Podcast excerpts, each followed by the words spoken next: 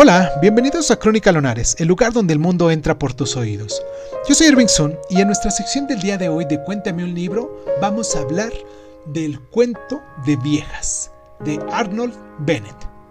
Comenzamos.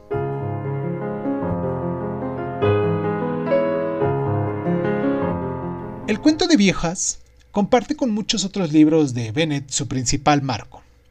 El sonoliento condado de Stratfordshire y sus industrias de cerámica.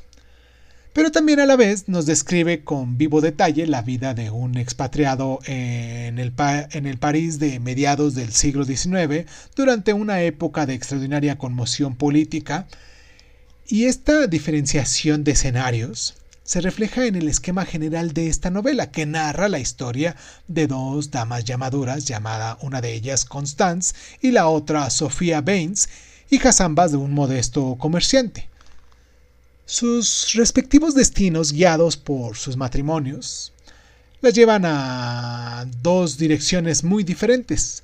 La recatada Constance se casa con el ayudante de su padre y lleva exteriormente la vida convencional de una esposa y madre victoriana, lo cual contrasta vivamente con la desastrosa fuga de Sofía con un viajante que la abandona en París sin ningún céntimo.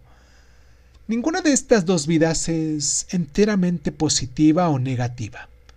La excitación de la vida en un París situado tiene un contrapunto en una continua lucha que mantiene Sofía para sobrevivir en una cultura hostil, mientras que la armonía doméstica de la vida familiar de Constance se resiente de un asfixiante aburrimiento.